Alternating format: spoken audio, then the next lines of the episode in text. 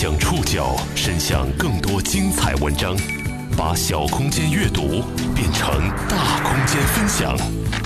报刊选读，把小空间阅读变成大空间分享。欢迎各位收听今天的报刊选读，我是宋宇。今天为大家选读的文章摘自澎湃新闻，我们将一起来了解一个中年男人的二十二年双面人生。今天在节目当中出现的部分当事人使用了化名。七月底，河北亦庄发生在二十三年前的运钞车抢劫案告破的消息震惊了全国。四名嫌疑人之一的赵志勇，居然已在石家庄某区法院工作了二十二年。抢劫案嫌犯潜伏法院二十二年，电视剧本也写不出这样的剧情。在过去的二十二年里。这位抢劫嫌疑人到底经历了怎样的双面人生？报刊选读，今天和您一起了解抢劫案嫌犯潜伏法院二十二年。从法院执行局副局长到抢劫运钞车的嫌疑犯，这种戏剧性的身份变化，让赵志勇的人生出现了断崖式的转折。曾经的执法者，成为了。被警方侦查的犯罪嫌疑人。七月下旬，河北辛集市通报了当地警方侦破的一起发生在一九九七年的抢劫运钞车积案。当年，一辆农村基金会的运钞车被劫，工作人员一死两伤，七十九万元现金被抢，五名嫌犯逃离。案发二十三年之后。除了一名已经死亡的嫌犯之外，其他四人在最近相继被警方抓获，包括在法院工作的赵志勇。当时有一个司机，司机好像是，好像是中了一枪，然后下边有一个保安中了两枪，听他们说，死的那个就是当时出来的，好像就是那个储蓄所里边的那个，就他那个工作人员。在这个夏天被警察带走的时候，赵志勇已经在石家庄市裕华区法院。工作了二十二年，并且当上了执行局的副局长。作为一名司法工作者，他长期从事案件的执行工作，参与执行的案件超过一千件。他的事迹还多次被当地媒体报道过。抢劫案嫌犯潜伏法院二十二年，赵志勇的人生颇具戏剧性。有网友称，电视剧本也写不出这般精彩。这桩悬案虽然已经过去了二十三年，但河北辛集市稍稍有些年纪的人都还记得这桩曾一度震惊小城的劫案。报刊选读继续播出：抢劫案嫌犯潜伏法院二十二年。这些天，二十三年前的抢劫运钞车嫌犯落网的消息，让河北辛集市新华路的居民沸腾了。这里是案件的事发地。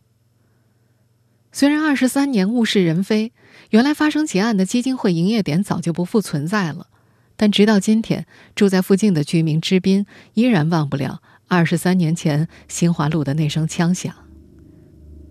支斌说，那年他才十一岁，他父母开的皮革店就在新集市农村合作基金会新华路营业点的旁边。那是一九九七年一月十号上午。志斌的父母在店子里整理货物，志斌自己则在一旁玩耍。突然，外面传出了“砰”的声响，年幼的志斌以为是放花炮，但听起来声音又不太像。他和父母跑到店外，发现几十米外的路边有人开始围聚，有人在喊着开枪了。志斌的父母吓着把儿子拉进了屋内。再后来，他们隐约听说有人中枪死了。中枪的，是新集市农村基金会的工作人员何玉梅，当年三十九岁。二十三年过去，何玉梅的哥哥何玉洲提起妹妹，依然控制不住情绪。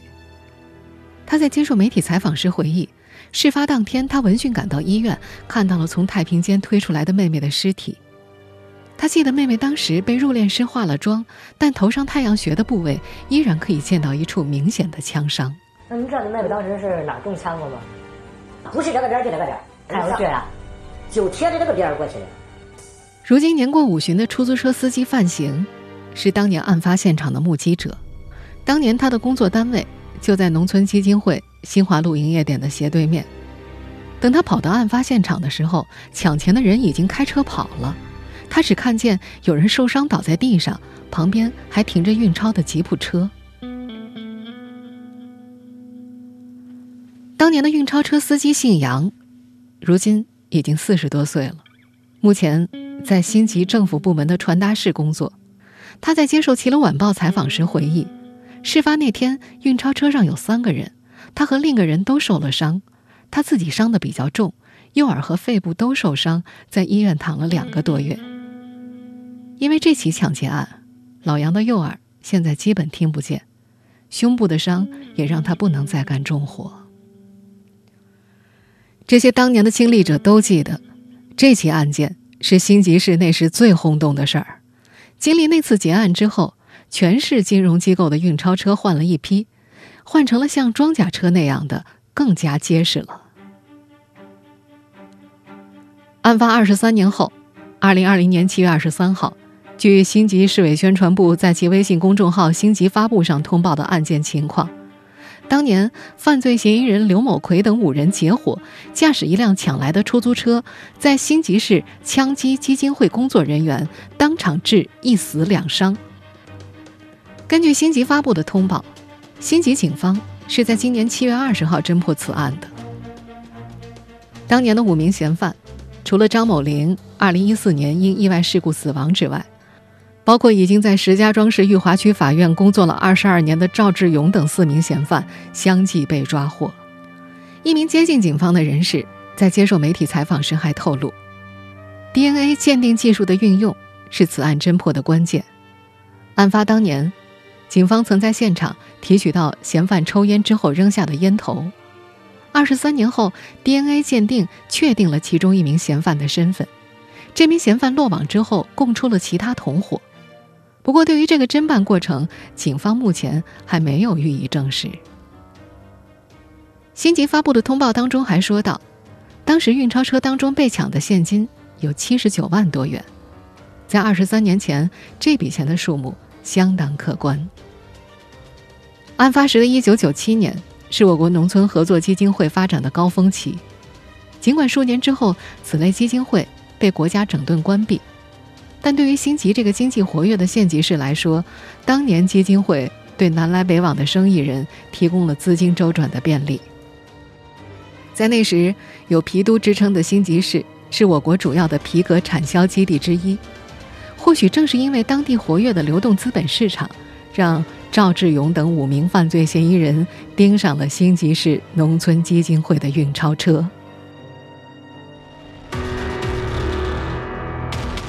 二十三年前，运钞车劫案发生后，五名嫌犯就像从新集市消失了一样，案子迟迟未破。二十多年过去，除了当事人，当地人几乎已经遗忘了这桩旧案。但这个夏天，四名嫌犯，尤其是在法院工作的赵志勇的落网。在当地掀起轩然大波，在周围亲友眼中，这个昔日的抢劫犯是个怎样的人？报刊选读继续播出：抢劫案嫌犯潜伏法院二十二年。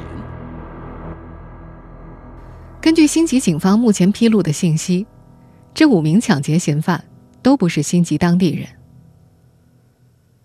因石家庄区法院执行法官身份备受关注的赵志勇，生于一九六九年。他的老家位于石家庄下辖的兴乐市东王镇陈村。这里地势平坦，距离兴乐市区大约二十五公里。陈村有三千多口人，大部分村民都姓赵。对在这里出生的赵志勇，村民大多知道，但印象不深。村民们只知道，当年赵志勇随着父母进城后，曾在供销社做临时工卖化肥，后来当上了法院的副局长，是亲友们的骄傲。只是谁也没想到他会出大事，还是多年前的大事。赵志勇曾经的家位于村子西面的西二街，一栋青砖旧房里，屋顶已经完全坍塌了，只剩下四周的砖墙，正门的一扇木门破旧不堪。距离赵家老屋几十米远的地方，住着赵志勇的堂姐赵占英，她比赵志勇大四岁。前些天，他从乡亲们那儿听说堂弟出事儿了，赵占英开始以为是不是赵志勇在办案过程当中吃吃喝喝出了事儿。后来在手机上查看新闻的时候，才知道这位堂弟涉及的居然是抢劫运钞车的大案。他连连惊呼：“没想到啊，怎么可能呢？”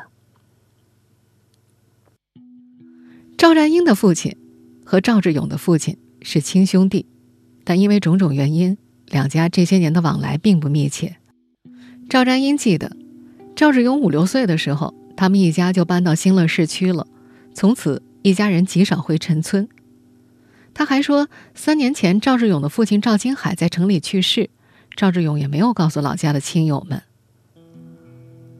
在这位堂姐的印象里，四十多年来，赵志勇只回过两次老家，一次是前些年赵占英的父亲去世，作为侄子的赵志勇回村参加了葬礼；还有一次是今年农历四月二十九，赵占英的弟弟去世后安葬。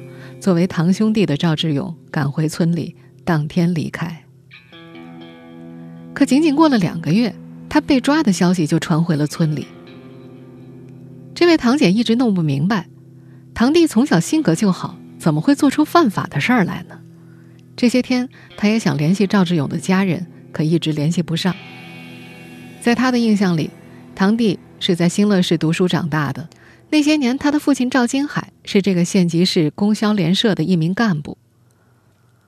在上世纪七八十年代，供销社还是比较红火的商业单位。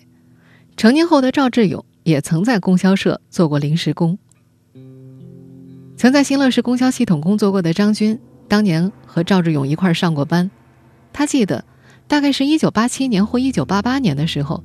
当时十八九岁的赵志勇从技校毕业不久，就来到了新乐市东北边的桥东供销社做临时工，和张军成了一个门市部的同事。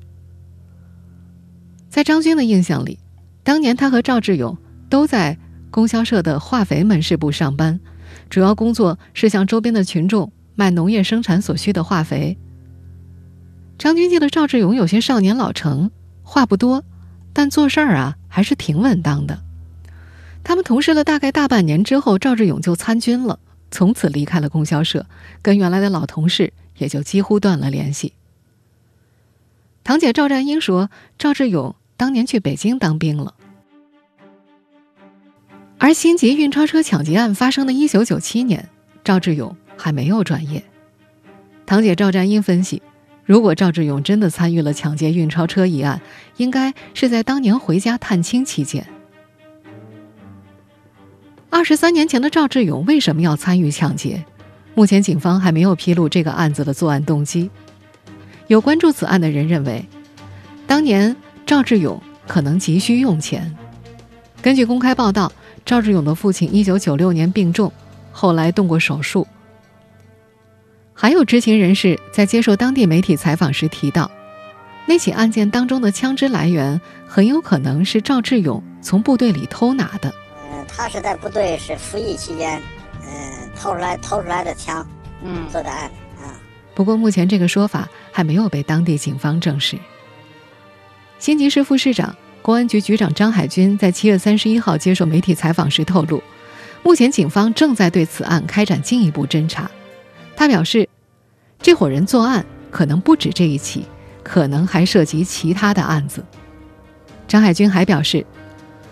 赵志勇是不是法院的，都跟我们执法没有任何关系。我们肯定会秉公办案。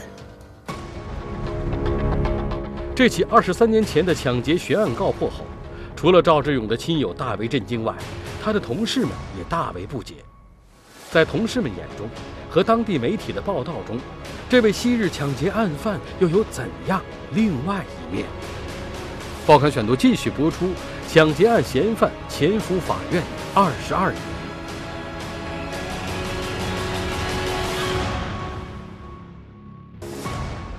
根据接近石家庄裕华区法院的人士介绍，赵志勇是七月中旬的一天在法院办公室被公安民警带走的。当时同事们非常震惊。时间回到二十多年前，赵志勇。是在新吉的运钞车抢劫案发生一年之后，转业到石家庄市裕华区法院的。根据河北法制报等媒体报道，赵志勇1998年从部队转业到法院。出于对法律的着迷，他在部队就参加了全国高等教育自学考试法学专业的学习，拿到了大学本科学历。上述报道还说，多年的学习储备让他在九八年从部队转业进入法院工作之后，有了很高的起点。二零零四年，石家庄裕华区法院设立执行局，赵志勇成了这个局的执行员。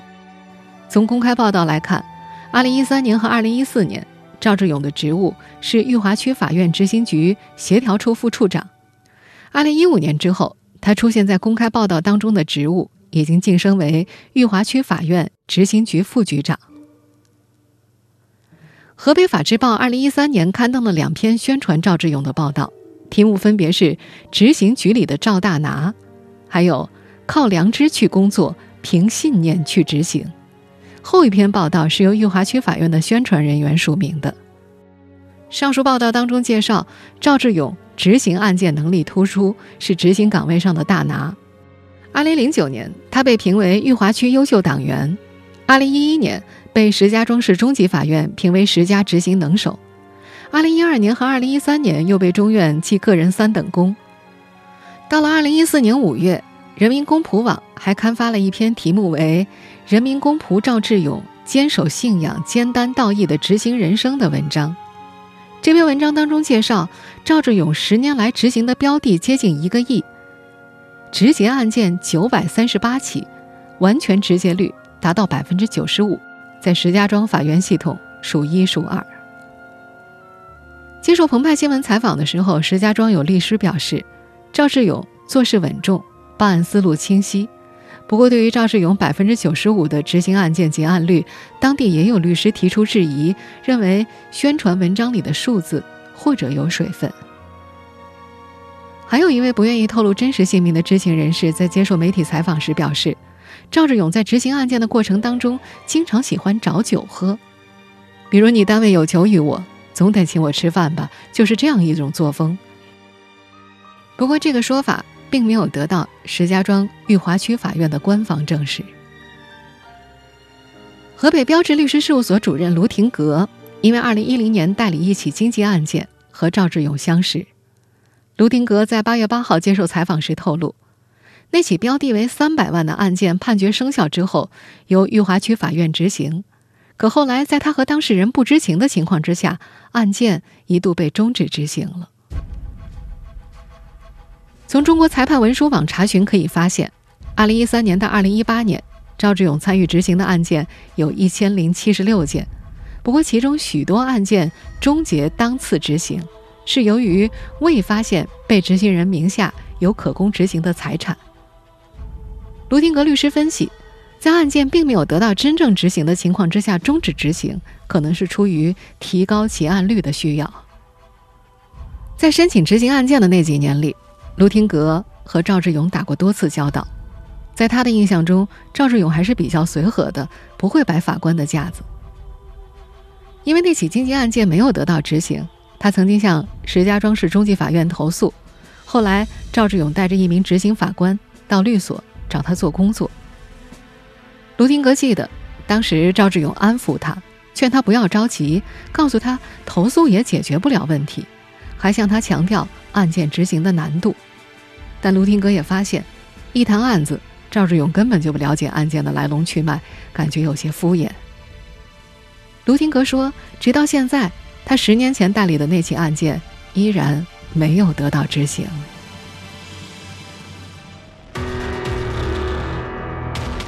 抢劫嫌犯在法院工作了二十二年，赵志勇的故事被媒体披露后，有人感叹，这简直是现实版的电影《烈日灼心》。在过去的二十二年里，他到底走过了怎样的心路历程？报刊选读继续播出：抢劫案嫌犯潜伏法院二十二年。赵志勇现在的家位于石家庄市东港路附近，与邻居家有些陈旧的铁门相比，他家的红漆门看起来像是新装的。八月五号，赵志勇的妻子刘丽。婉拒了澎湃新闻记者的上门采访，他说自己也在等调查结果。刘丽是石家庄市一所重点中学的英语教师，夫妻俩有一个儿子。一个是英语教师，一个是颇具资历的执行法官。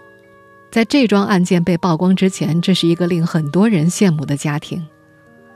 刘丽告诉前去采访的记者，二十多年了，她并不知道丈夫涉嫌抢劫的事，她现在只关心自己的病。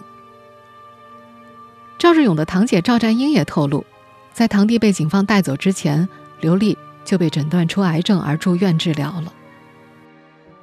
在多年前的报道当中，赵志勇曾经提到，他因为忙于工作，疏忽对家人的照顾，他的父母身体不好，一家老小靠他妻子照料。作为重点中学的骨干教师，他的妻子在完成繁重教学任务的同时，还得操持家务。在赵占英看来，堂弟赵志勇对家庭还是挺有责任感的，是个孝子。他父亲在北京住院治疗期间，赵志勇曾经请假一个月前去照顾。无论同事还是亲友，都觉得赵志勇二十三年前涉嫌抢劫运钞车的事儿太不可思议了。案发那年，赵志勇已经二十八岁，并且自学了法律本科。没人知道。他在经历这段双面人生的时候，到底走过了怎样的心路历程？在一张被媒体披露的工作照当中，赵志勇坐在办公室里，桌前摆着几叠案卷。他穿着朴素，脸型方正，看起来憨厚稳重。和赵志勇有过接触的法律人士王辉突然觉得，这个人二十多年来在法院勤恳工作，是不是？某种意义上的赎罪呢？一个身份是法院执行局的副局长，另一个身份是抢劫案的嫌犯。赵志勇这两种身份反差极大，有网友把他比作《烈日灼心》里邓超扮演的辛晓峰。在电影当中，那个角色涉嫌参与一起灭门惨案之后，进入派出所当了一名协警，每次抓捕犯罪分子都表现勇敢，可最后。他还是受到了法律的制裁。也有网友觉得赵志勇的人生经历，电影、电视剧本根本写不出来。在法院工作期间，赵志勇曾有记笔记的习惯，他常会用笔写下自己的感悟和思索。在一篇笔记里，他认为，执行法官综合素养的提升，需要长期的文化熏陶和曲折的社会经历。他在这篇笔记的结尾写道。只有经历了爱与恨、痛与悔、得与失的折磨，才能完成人格上的飞跃，如凤凰涅槃般的再生。